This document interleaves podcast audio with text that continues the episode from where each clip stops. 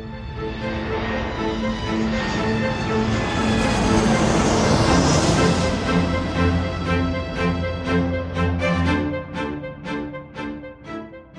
Den Begriff Mayday kennt wahrscheinlich auch außerhalb der Luftfahrt jeder. Wer ihn im Sprechfunk verwendet, der ist in Lebensgefahr und bittet um Hilfe. Mayday ist aber auch der Name einer ganz besonderen Stiftung. Sie unterstützt seit 1994 Luftfahrer, die privat oder auch beruflich in eine Notlage geraten sind. Warum ist das so interessant? Wir alle sind dazu ausgebildet, bei Problemen oder Notfällen in der Luft jede mögliche Hilfe in Anspruch zu nehmen. Am Boden, vor allem auch in unserem Privatleben, fällt es uns dann plötzlich schwer. Zu Gast bei mir ist heute Hans Rahmann und Herr Rahmann, die Stiftung Mayday hat ja ihren Ausgang nach einem Luftfahrtunglück 1994 in Berlin genommen. Sie haben damals eine Spendenaktion für den verunglückten Piloten durchgeführt, bei der rund 35.000 D-Mark damals zusammenkamen. Und was ist dann eigentlich passiert? Ja, es ist äh, so, dass wir diese Stiftung gegründet haben, weil wir nicht wussten, wohin mit dem Geld. Wir hatten Geld gesammelt für eine Familie und das in Moskau nach einem Flugunfall und äh, waren unschlüssig, wie sollen wir mit diesem Geld umgehen. Und die internationale Pilotenschaft in äh, Berlin hat in dem Moment beschlossen, dass wir ja eine Stiftung gründen, weil alle anderen Möglichkeiten waren eigentlich so, dass man kein Vermögen aufbauen konnte. Und Gleichzeitig hat die internationale Pilotenschaft auch beschlossen, dass wir diese Stiftung so gründen, dass wir weltweit helfen können. Sie hilft also Fluglizenzinhabern weltweit, die in Not geraten sind und das in unterschiedlicher Art und Weise. In Beratungsgesprächen, finanziell natürlich auch und äh, bei der Begleitung zu Gerichtsverhandlungen oder zum Arbeitgeber, um bei der Mediation, äh, um Probleme aus mhm. dem Weg zu räumen oder wenn irgendwelche Familienprobleme sind, dass wir vermitteln die richtigen äh, Ansprechpartner und Gesprächspartner in dem Fall. Wenn Sie sagen, in Not geraten sind, bedeutet das automatisch jetzt unter Anführungszeichen in einen Flugunfall verwickelt oder wer kann alles zur Stiftung Medi eigentlich kommen? Alle, die eine Fluglizenz haben oder hatten oder haben werden, also in der Ausbildung sind und in Not geraten, das betrifft alles, auch das Private, weil das Private einen großen Einfluss hat auf die Art und Weise, wie ich fliege. Das wird heute subsumiert unter dem Begriff Pilots Wellbeing, ein amerikanischer Begriff, der ein bisschen missverständlich ist. Wir nennen das individuelle Hilfe, also Individual Support. Und das heißt, jede Zeit, wenn in irgendeiner Weise ein Bedürfnis ist, aus einer Not herauszukommen, würden wir uns bemühen, dort ein passgerechtes Lösungsmodell zu finden oder eine Lösung zusammen zu erarbeiten. Soweit ich das verstanden habe, und korrigieren Sie mich, aber das gilt wirklich auch für Privatpiloten, für Crews, für alle eigentlich, die die Luftfahrt lieben. Also es gilt für und eine Lizenz haben.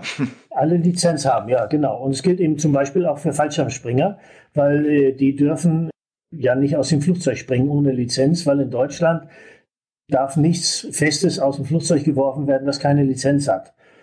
Und insofern betreuen wir auch Fallschirmspringer, was uns übrigens äh, dankenswerterweise unseren jetzigen Schirmherrn gebracht hat, nämlich Tom Enders, den wir aus unserem Team heraus über das Fallschirmspringen kennengelernt haben. Wenn Sie jetzt zurückblicken, die Stiftung Medi gibt es, Sie haben es ja kurz angesprochen, seit einem Flugunfall 1994 von einem russischen Piloten. Was sind denn so die meisten Fälle, die zu Ihnen kommen? Oder was Ihrer Erfahrung nach, wer, wer kommt denn eigentlich zur Stiftung Medi? Also das ist ganz unterschiedlich. Am meisten kommen, sind wir im Augenblick über das Critical Incident Stress Management noch mit sehr vielen Berufspiloten verbunden. Aber wir haben also eine große Klientel aus dem Privatfliegerbereich, sehr viele Segelflieger. Und mhm. äh, das äh, liegt daran, dass wir sehr äh, intensiv mit Berufsfliegern zu tun hatten und haben. Äh, sehr viel mit äh, Kollegen aus dem Bereich der Flugschauen, also Aerobatics. Mhm. Und äh, die wenn die sind ja in vielen Fliegervereinen tätig und wenn dort etwas passiert oder eine Notsituation entsteht, dann äh, sagen die, du ruf doch da mal an und äh, schau nach, ob die dir eventuell helfen können. Äh, das ist unverbindlich, es kostet nichts und äh, es kommt nichts raus. Also das Vertrauen ist dann da und dann melden die sich. Wir haben also relativ viel und steigend Zahlen aus dem Privatluftverkehr und also General Aviation und dann aber auch aus dem Bereich äh, Business Aviation. Da steigt das jetzt. Hm. Etwas, was Sie mir in unserem Vorgespräch erzählt haben, war, dass einer der Kernpunkte der Stiftung Mede ist, dass dort auch Piloten am Werk sind. Das heißt, von Piloten oder von Crews für Crews, das heißt die Juristen, die Ärzte, die Psychologen, die ehrenamtlich für die Stiftung Mayday arbeiten, sind auch alle selbst Piloten. Das heißt, die Barriere zwischen einem, der Hilfe sucht oder Hilfe braucht und dem, der Hilfe gibt, ist eigentlich eine sehr niedrige, weil die sprechen die gleiche Sprache. Richtig, das ist äh, genau so ist es auch gedacht. Äh, die sprechen die gleiche Sprache und die können sich in den Gesprächspartner hineinversetzen. Das merken die Gesprächspartner auch sofort. Also es gibt, ja. Ja, ich wollte es nicht unterbrechen, aber was ganz vielleicht wichtig ist an dieser Stelle, ich habe das vergessen zu erwähnen am Anfang. Sie waren selbst lange, lange Jahre bei der Lufthansa als Kapitän, erst auf der 727, dann auf der 737 und am Ende auf dem Jumbo, dem der 747-400. Wenn Sie auf Ihre eigene Karriere zurückblicken, hätten Sie sich manchmal gewünscht, dass es damals schon eine Stiftung Mayday gegeben hätte, unter Anführungszeichen, beziehungsweise hätte es, hat es Momente gegeben, wo Sie vielleicht selbst gerne einmal Hilfe in Anspruch genommen hätten? Ja, das hat es gegeben, äh, sehr intensiv und äh, ich äh, muss sagen, das hätte mir sehr gut getan, wenn es damals die Stiftung Mede oder Kollegen gegeben hätte, die ausgebildet mit einer Supervision auch bedacht ein Gespräch mit mir hätten führen können nach bestimmten Vorfällen. Die will ich jetzt hier nicht ausbreiten, aber äh, die haben aber allerdings nicht dazu geführt, dass wir die Stiftung Media gegründet haben, mhm. sondern das kam erst hinterher, die Erkenntnis, nachdem das, was wir machen, so erfolgreich ist, hat man sich natürlich gefragt, Moment, wie ging es dir eigentlich in bestimmten Situationen? Und da muss ich sagen, das wäre gut gewesen, ja. Glauben Sie generell, dass es da vielleicht in den, in den letzten Jahren oder sogar Jahrzehnten einen kulturellen Wandel gegeben hat? Einerseits hat man früher vielleicht Dinge ähm, nicht so erzählen wollen, aus falschem Stolz oder auch weil es das kulturelle Umfeld nicht zugelassen hat. Andererseits hat sich der Druck, glaube ich, der auf Crews und Piloten lastet, vor allem im kommerziellen Bereich natürlich verändert. Ja, das glaube ich schon. Sonst hätten wir ja nach dem German Wings Unfall die ganzen EASA-Regulations, also die Gesetzesvorlage in Europa für solche Systeme überhaupt nicht durchbringen können. Also da hat sich sehr vieles gewandelt. Es ist noch dabei, sich zu wandeln. Also viele, die äh, mit der Fliegerei nicht so verbunden sind im Managementbereich und so, sträuben sich noch. Aber ich glaube wirklich, dass dort ein kultureller Wandel stattgefunden hat und noch stattfindet, ganz intensiv stattfindet. Ich erwarte sogar, dass es für die nächsten zehn Jahre dort sehr positive Entwicklungen gibt in jeder Beziehung bei der Unterstützung von Besatzung, Flugbesatzung, nicht nur im professionellen Bereich, auch im Segelfliegerbereich. Also das können wir an Statistiken ablesen, die jetzt äh, sozusagen auf uns zurollen und an den Anfragen, die an uns kommen.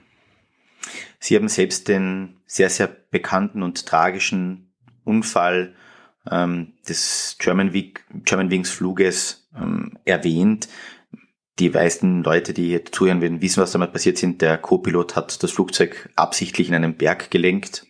Davon ist, äh, gehen die, die Analysten oder die Unfallermittler in Nachgang des Unfalls aus. Vielleicht können Sie kurz erzählen, es hat danach eine beispiellose Aktion der Stiftung Medi gegeben, Beratungsgespräche. Ich glaube, Sie haben erwähnt, es waren über 4000, was ich mich erinnern kann. Ja, das ist richtig. Wir sind zusammen mit der Lufthansa natürlich äh, und abgestimmt mit der Lufthansa in die Beratung der Besatzung eingestiegen, weil das Management in solchen Dingen äh, nicht der richtige Ansprechpartner ist, erstmal nach dem Unfall und auch ein Vertrauensbasis da sein muss. Gott sei Dank waren wir etabliert innerhalb der Firmen und wir haben danach äh, innerhalb der nächsten zehn folgenden Tage auf das Unglück haben wir viereinhalbtausend Gespräche geführt mit unserer gesamten Crew. Wir waren äh, vor Ort an neun verschiedenen äh, Standorten der Lufthansa und von Germanwings und Eurowings und anderen Fluggesellschaften, die auch sich, wo sich auch Flugbegleiter und Piloten hm. betroffen gezeigt haben, waren wir tätig, rund um die Uhr, mit äh, insgesamt dann über 150 Kollegen, die ausgebildet diese Gespräche geführt haben. Jetzt vielleicht für jemanden, der noch nie in so einer Situation war, was, was, was, was sind so die Themen, die in solchen Gesprächen aufkommen? Da ist natürlich viel Angst dabei, viel Zweifel. Und eines muss man auch sagen, bis jetzt oder bis zu diesem Zwischenfall war es so, dass man sich eigentlich als Crew immer hat gegenseitig vertraut, vertrauen müssen. Das ist eine der Grundprinzipien in einem Cockpit, dass, dass man aufeinander aufpasst. Und dieses Grundprinzip ist eigentlich von einem Tag auf den anderen ja, nicht nur verletzt worden, sondern das ist hinterfragt worden. Wie sehen Sie das? Ja, das sehe ich. Erst einmal ist das natürlich ein Schlag ins Kontor.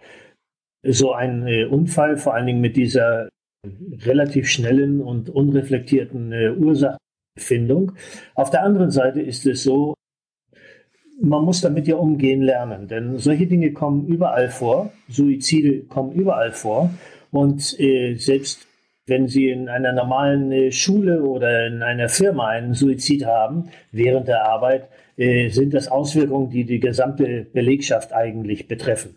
Und da ist mhm. natürlich immer die Frage nach dem Weltbild, da ist die Frage, wie gehe ich um mit solchen Dingen? Wie kommt das dazu? Äh, hast du da in irgendeiner Weise eine Berührung gehabt mit dem Menschen, die äh, das Ganze hätte vielleicht ändern können? Und, und, und. Diese ganzen Fragen sind natürlich virulent. Und dann ist es eben halt so, dass dieses Vertrauensproblem äh, sehr intensiv wurde. Also kann ich meiner Cockpit-Besatzung noch vertrauen? Wie sieht das aus? Auch das Vertrauen in die Kabinenbesatzung und so etwas, äh, dieses wechselseitige große Vertrauen war natürlich erschüttert, wurde hinterfragt und musste neu aufgebaut werden.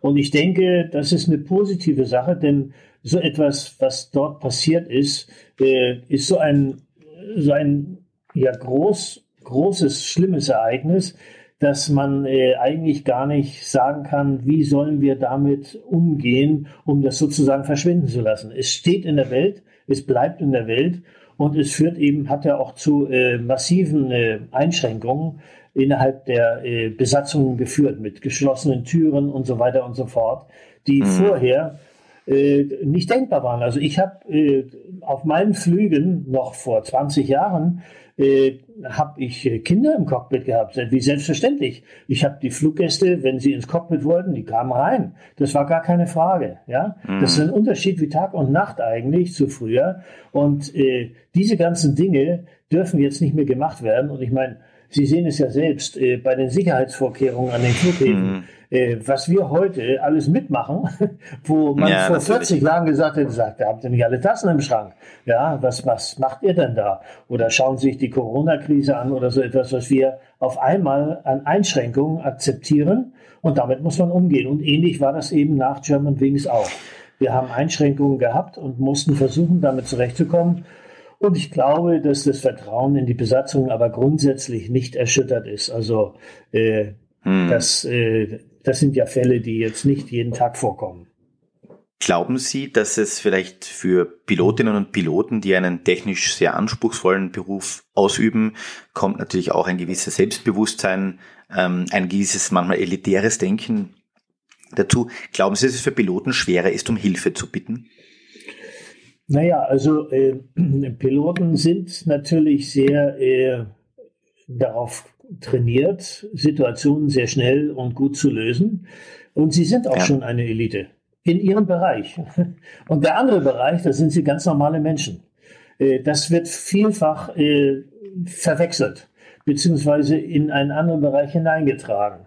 Man meint, dass die Art und Weise mit Strukturen, mit Crew-Coordination-Konzepten, mit Resource-Management und anderen Dingen, dass die Leute privat genauso damit umgehen. Stimmt nicht. Die sind privat, sind ganz normale Menschen. Und die haben auch privat gesehen oder auf diese Strukturen gesehen ganz normale menschliche Reaktionen.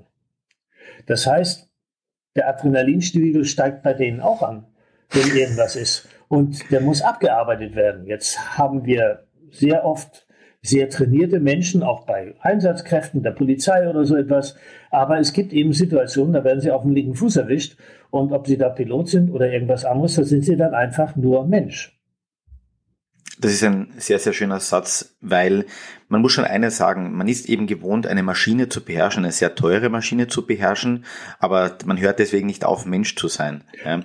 Sehen Sie ein Umdenken bei auch den Fluglinien, was das Thema Pilot Wellbeing angeht? Der Pilot nicht nur als Ressource, sondern wirklich auch als Teil des Ganzen und nicht nur, wenn er im Flugzeug sitzt?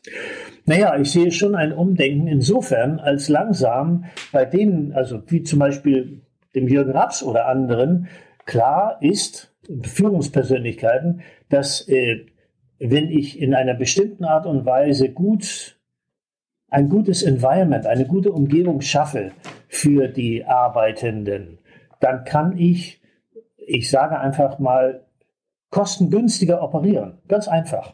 Also, also Sie können es am Geld festmachen, ob die Leute motiviert sind oder nicht. Da gibt es Dutzende Beispiele und das Pilots Wellbeing ist ja nicht, dass äh, da so ein Wellnessbereich geschaffen wird, wo den Leuten im Fluge die, der Nacken gekrault wird oder so, sondern das ist eine Sache, wo man den einbettet in eine auf den Piloten individuell zugeschnittene Situation, die ihn nicht belastet oder wo die Belastungen aufgefangen werden, wo ein vertrauensvolles Verhältnis zur Umgebung, auch mhm. zur Führung da ist, das trägt zu besseren Entscheidungen bei, als wenn sie nur über Druck gehen. Können sie natürlich auch machen. Ja, also es gibt ja Fluggesellschaften, da weiß man ganz genau, die arbeiten mit Druck und äh, mit ganz klaren Punktesystemen und ähnlichem. Das äh, führt eine ganze Zeit lang zu positiven Ergebnissen. Aber wenn Sie es äh, machen wie Gesellschaften, Southwest Airlines als Beispiel in den USA, dann können Sie über die Motivation der Leute unheimlich viel erreichen. Und äh, das ist ein Mehrwert, der äh, sich auszahlt.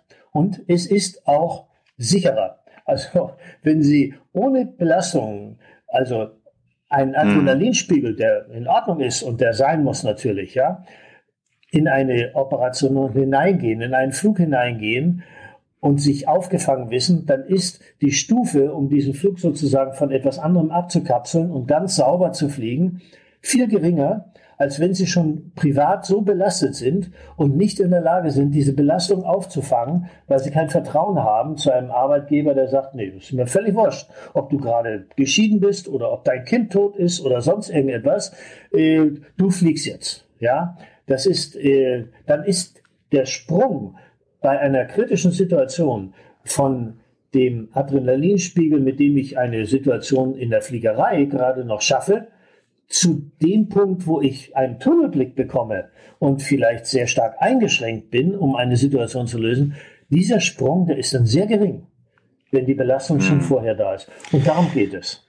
Sie haben mir auch erzählt in unserem Vorgespräch, dass sich die Stiftung Mede auch bei Unfällen und Zwischenfällen einbringt. Wie denn? Wir stellen uns zur Verfügung nach den Unfällen, um äh, den Kolleginnen und Kollegen äh, dann, äh, ich sag mal so, den Adrenalinspiegel in ein vernünftiges Maß zurückzuführen. Äh, das schafft dann eine Atmosphäre, wo die Aufarbeitung des Unfalls, also die rein technische, aber auch menschliche Aufarbeitung des Unfalls, wesentlich besser läuft. Also ich habe da ein Beispiel von einem äh, Flugunfall, wo niemand zu Tode kam wo ein Flugzeug zerstört wurde im Privatfliegerbereich, wo wir zufällig dabei waren und eine Viertelstunde später kam die Polizei, um diesen Unfall aufzunehmen. Und wir waren gerade dabei, mit der Besetzung ein erstes Gespräch zu führen. Und da war ein Hühne vom Polizisten, zwei Meter groß, also richtig so, wie man sich das vorstellt, äh, war dann da und sagte, wir gehen da jetzt rein. Und das ist, das ist unser Mann jetzt. Sie haben überhaupt nichts zu sagen. Und dann habe ich ihnen gesagt, wissen Sie was? Das, was wir da machen, ist das Erstgespräch, das auch Sie führen nach einem Einsatz von Schusswaffen. Ach so. Hat er das, hat er das verstanden? Ja, sofort. Ja, ich habe gesagt, in einer Viertelstunde haben Sie die Leute und können mit ihnen das Gespräch führen. Und ich garantiere Ihnen, das Gespräch läuft besser, ruhiger, sachlicher und konstruktiver, als wenn Sie jetzt da reingehen und da in das Gespräch hineinplatzen. Nee, nee, sagt er, hm. alles in Ordnung. Ja. Da habe ich gesagt, kommen Sie, kriegen Sie einen Kaffee, können Sie sich entspannen und wir machen entspannt das Gespräch hinterher mit den Leuten. Und so lief es auch. Ja? Wenn Sie einen quasi Wunsch frei hätten, wohin sich das Thema ähm, Pilot Wellbeing oder Crew Wellbeing, vielleicht ums, ums breiter zu fassen, in den nächsten Jahren hinentwickelt, was wäre denn, wenn Sie sich etwas wünschen dürfen? Also ich würde mir wünschen, dass es äh, viele Initiativen gibt, ähnlich wie die Stiftung Mayday. Wir haben ja kein, äh, kein äh, wie soll ich sagen, kein Abgrenzungsproblem und äh, kein Geschäftsmodell. Wir verdienen ja kein Geld damit. Es sind ja alle, alle ehrenamtlich, die da arbeiten. Also wir würden uns freuen, wenn auf sehr sachlicher und professioneller Ebene eine psychologische Erste Hilfe aufgebaut würde und wenn viele Dinge, die äh, die Mitarbeiter betreffen in vielen Firmen oder auch in vielen Flugvereinen, wenn die äh, ja sich in diesem Bereich kundig machen und Strukturen entwickeln, die den Leuten helfen, äh, mit Stresssituationen besser klarzukommen. Eine Frage habe ich noch. Gibt es eigentlich große Unterschiede zwischen den etablierten Fluggesellschaften oder den etablierten Business-Fluggesellschaften oder Business-Carriern und, sage ich einmal, den neuen auf den Markt drängenden Billigfliegern? Also ich sage mal so, das hängt sehr von der Führung ab. Das ist ja ein Top-Down-Approach, wie man so schön sagt. Äh, wenn Sie Leute haben, äh, und diese Erfahrung machen wir im Augenblick sehr intensiv, egal ob in der Business Aviation, den großen Carriern oder in Segelflugvereinen oder äh, in einer Staffel von Airshow-Betreibern, wenn Sie da die, eine Führung haben, die davon überzeugt ist von diesem Konzept, dann greift das innerhalb kürzester Zeit und führt zu ganz positiven Ergebnissen. Und äh, da ist es wirklich von der Führung abhängig. Und da gibt es, kann ich nicht sagen, die Neuen, die greifen das eher auf oder nicht oder so. Es gibt auch bei den älteren Fluggesellschaften oder so Leute, die es auf einmal verstanden haben und die es dann durchziehen. Und äh, das ist, äh, finde ich, eine sehr erfreuliche Entwicklung, weil sich das natürlich rumspricht. Die sprechen sich mit den CEOs auch der anderen Gesellschaften ab und äh, tauschen die Erfahrung aus. Das ist ja nicht so, dass wir im luftleeren Raum operieren und äh, irgendein Medienspektakel veranlassen, sondern wir sagen, guckt uns, guckt uns euch unsere Arbeit an. Und wenn ihr das kopieren wollt und einführen wollt, wir haben überhaupt nichts gegen Plagiate. Macht los. Wir sind nicht diejenigen, die die ganze Welt retten, sondern wir stellen ein System zur Verfügung und helfen den einzelnen Leuten. Mm. Wenn ihr wollt, machen wir es zusammen. Wenn ihr wollt, führen wir das mit euch gemeinsam ein. Überhaupt kein Problem. Aber äh, da hängt es wirklich an den Führungspersönlichkeiten und ist ganz unterschiedlich. Wenn man jetzt mal wirklich weggeht von der kommerziellen Luftfahrt und viele von uns, viele von unseren Zuhörern sind Privatpiloten, mhm. welche Themen kommen denn in dem Bereich der privaten Fliegerei zur Stiftung Mayday? im Prinzip dieselben wie bei den Profis. Da ist eigentlich fast kein Unterschied. Es gibt Familienprobleme natürlich nach Unfällen und ähnlichem, die betreuen wir ja auch. Und äh, es gibt aber auch Probleme der Fluglizenz, die äh, medizinische Probleme, wo eine zweite Meinung gebraucht wird, wo vielleicht ein Gutachten gebraucht wird. Da vermitteln wir dann die entsprechenden Personen, weil wir ein großes Netzwerk mittlerweile aufgebaut haben von Spezialisten, die auch bereit sind, relativ schnell und kurzfristig Auskunft zu geben und äh, wirklich, äh, im Privatbereich sind die ja alle gleich. Die sind ja nicht unterschiedlich in irgendeiner Weise. Und dort passieren die Dinge, die dann belasten und die während des Fluges dann zu Problemen führen, eventuell. Wenn ich jetzt Pilot bin oder Zuhörer bin und sage, die, die Arbeit der Stiftung Medi, das gefällt mir, wie kann ich mich da eigentlich einbringen? Also wir haben ja, unser Team steht wir haben, muss ich sagen, in Anführungsstrichen leider eine Fluktuation, die leider ein bisschen gering ist. Sie liegt bei einem Prozent. Äh, die steigt jetzt hoffentlich auf drei oder vier oder fünf Prozent, weil die Leute, die im Team sind, die sind ja geschult, die äh, bekommen Refresher. Äh, diese Leute, die im Team sind, die bleiben unheimlich lange bei uns. Also ich würde sagen, eine durchschnittliche Zeit, wo jemand Peer ist, liegt mindestens bei 10, 12 Jahren. Und insofern an Mitarbeitern freuen wir uns, wenn Leute interessiert sind und das Netzwerk mit aufbauen, also spezielle äh, Fähigkeiten haben, ob das Juristen sind, ob das Ärzte sind, auch äh, Pfleger, Pflegeberufe oder ähnliches.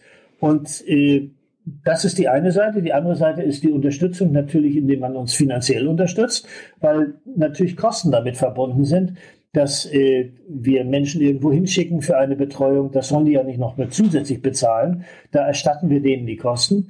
Und äh, wenn die uns über Spenden oder Zustiftungen zum Beispiel äh, unter die Arme greifen. Eine Frage habe ich auch noch ähm, zu Ihnen persönlich. Sie sind ja mit 2011, glaube ich, haben Sie gesagt, ja. auch in Pension gegangen. Wie sind Sie denn eigentlich privat der Fliegerei außerhalb der Stiftung Mayday verbunden geblieben? Ja, außerhalb der Stiftung Mayday habe ich mich äh, sehr stark engagiert in dem Projekt, wo eine Junkers F-13 neu aufgebaut wurde. Äh, da hatte ich äh, recht gute Kontakte zum CEO der Firma, die das macht. Und ich halte Vorträge darüber und bin ein Botschafter für die für den Verein, der das Erinnerung, die Erinnerung an Hermann Köhl, den Nordatlantikflieger, aufrechterhält. Äh, da interessiert mich äh, sehr viel diese Historie aufzuarbeiten und zwar in einer Art und Weise, dass sie lebendig wird. Äh, das mache ich sehr gern und ansonsten habe ich eine ganze Zeit lang meine Lizenz noch aufrechterhalten. Bin aber jetzt dabei, das abzugeben aus gesundheitlichen Gründen, weil ich möchte, ich werde langsamer und ich möchte jetzt nicht irgendwann aus dem Cockpit rausgezogen werden, im, auch im Privatfliegerbereich und mir gesagt, sagen lassen, also pass mal auf, das äh, packst du eigentlich nicht mehr, sondern den Schlussstrich ziehe ich lieber selbst. Noch einmal kurz ähm, zurück zu einem Thema, das ich vorher angeschnitten habe. Wenn Sie Crews, Pilotinnen und Piloten etwas mitgeben könnten für ihren Weg, auch in Bezug auf manchmal den, den, das Bedürfnis nach Hilfe oder manchmal einfach zu fragen, was wäre denn das, was Sie vielleicht auch jungen Pilotinnen, Piloten, jungen Crewmitgliedern mitgeben würden? Tja, ich sag mal ganz prosaisch, macht's Maul auf. Redet miteinander.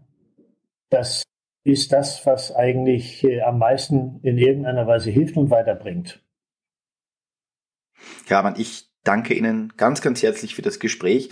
Ich hoffe, dass mehr Leute von dem Angebot der Stiftung Mayday Gebrauch machen werden nach unserem Gespräch, weil, und Sie haben es vorher noch einmal so schön gesagt, jeder Mensch bleibt Mensch, egal ob er im Cockpit sitzt oder zu Hause bei seiner Familie ist. Man nimmt die Sorgen vom Cockpit mit nach Hause, man nimmt die Sorgen von der Familie mit ins Flugzeug. Und ich glaube, es ist ein ganz wichtiges Thema, dass man sich einfach traut, darüber zu sprechen. Ja, vielen Dank fürs Gespräch.